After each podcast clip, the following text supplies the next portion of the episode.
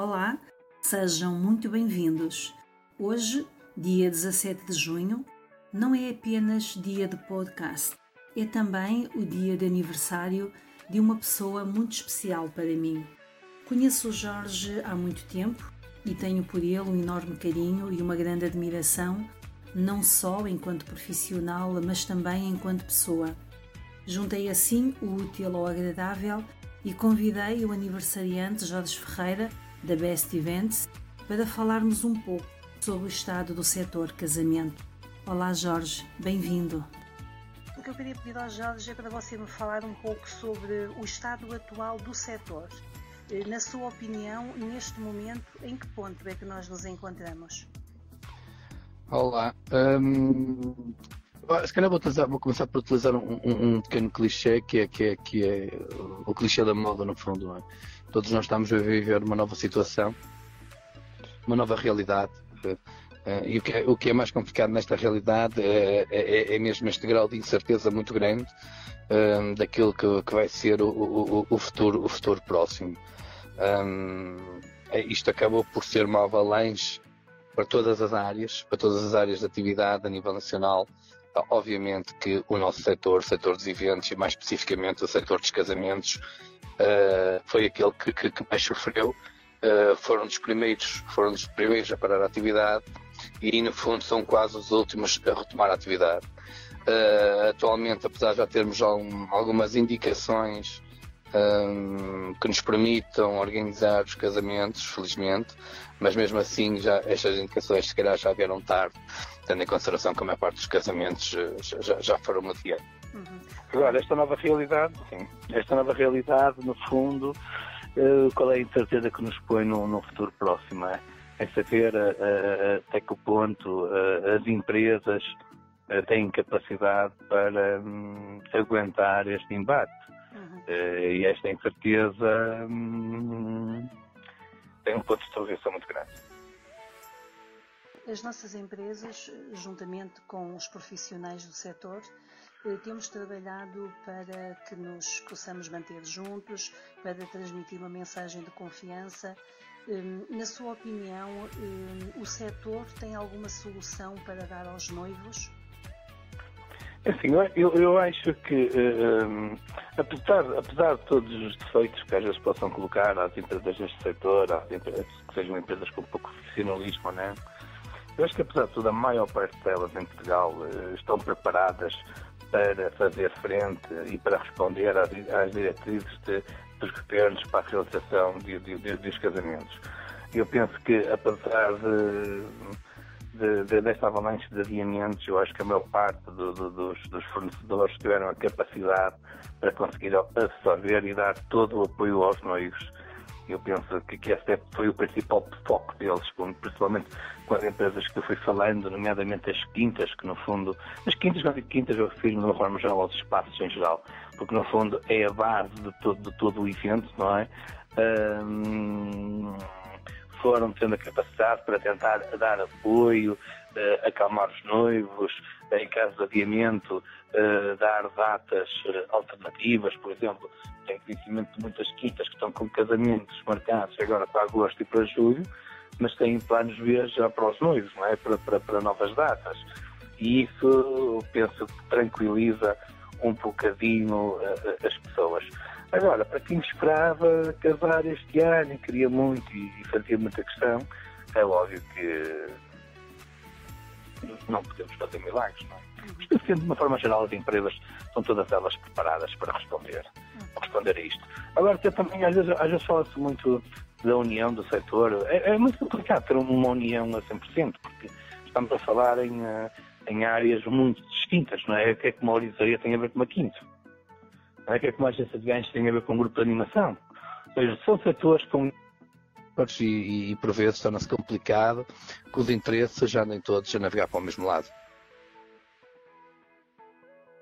Acha que, seguindo eh, as orientações da Direção-Geral de Saúde, os profissionais vão conseguir transmitir a sensação de magia e de emoção aos noivos que é tão indispensável na celebração como o casamento?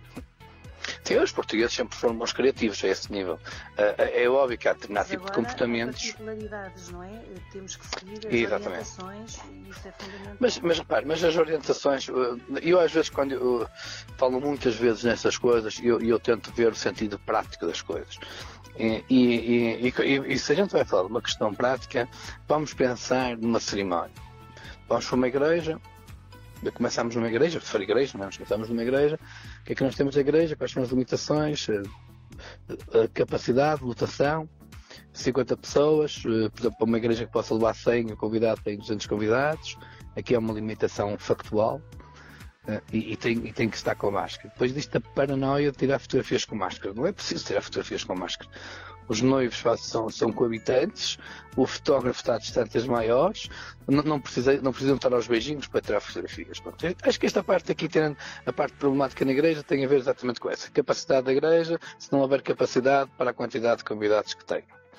Depois vamos para a quinta. A quinta, uh, uh, para a quinta para o espaço.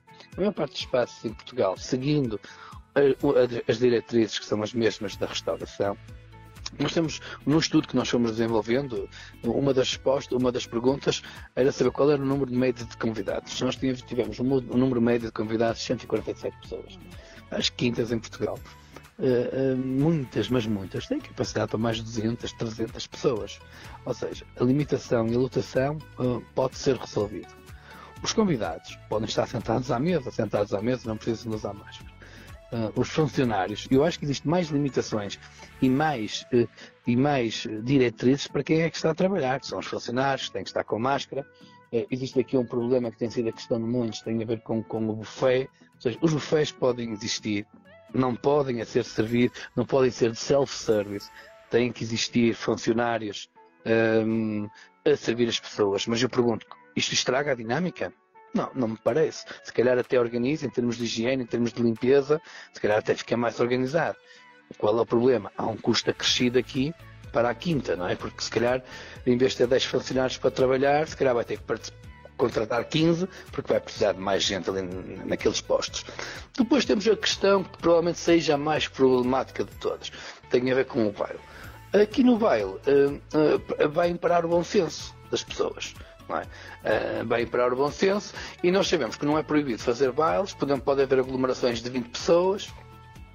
Agora, uh, os abraços, os beijinhos, é como nós, uh, no, no, nosso dia a dia. Eu, por exemplo, eu quando vou visitar agora clientes meus, ontem fui visitar alguns clientes, uns cumprimentei, outros não cumprimentei.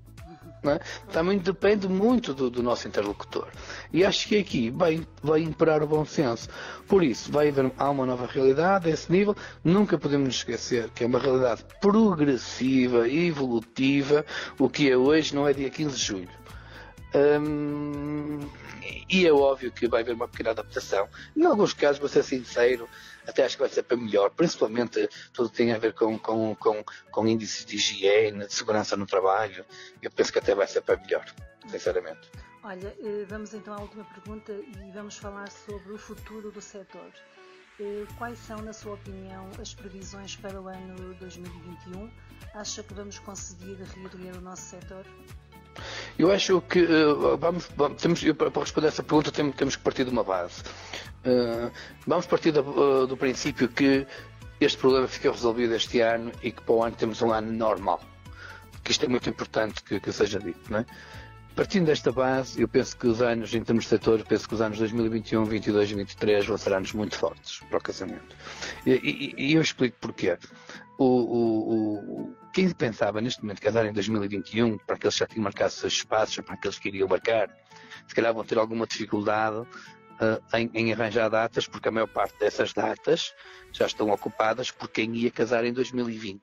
Ou seja, se nós, vamos falar em números hipotéticos, se nós tínhamos mil casamentos em média por ano, os 800 deste ano passaram para o ano seguinte. E no, em 2021, se calhar só vamos conseguir fazer 1500, porque não vai haver espaços, não vai haver capacidade para absorver toda esta demanda.